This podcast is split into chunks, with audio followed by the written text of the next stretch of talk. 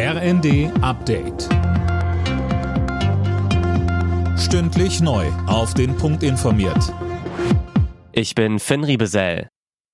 Nahe des Braunkohledorfes Lützerath haben tausende Menschen gegen die Räumung der Siedlung und die Abbaggerung demonstriert. Die Veranstalter sprechen von 35.000 Teilnehmern, die Polizei von 15.000. Bei der Demo kam es teils zu Ausschreitungen zwischen Polizei und Demonstranten. Hunderte drangen bis zur Kante des Tagebaus vor, wegen des aufgeweichten Bodens sehr gefährlich. Unterdessen geht die Räumung in Lützerath weiter. Dort harren unter anderem zwei Aktivisten in einem selbstgegrabenen Tunnel aus. An der Spitze des Verteidigungsministeriums deutet sich ein Wechsel an. Die SPD-Politikerin Eva Högel, aktuell Wehrbeauftragte des Bundestages, wird als Nachfolgerin von Christine Lamprecht gehandelt. Die will ihr Amt laut Medienberichten nächste Woche abgeben.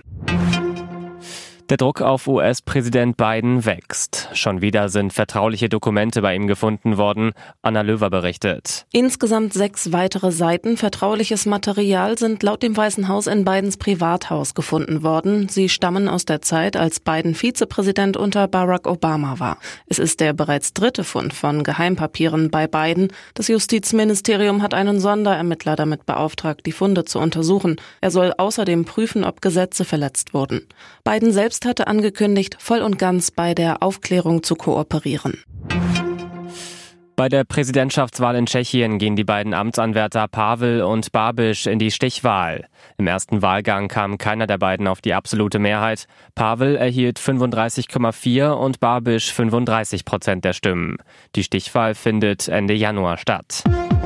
Alle Nachrichten auf rnd.de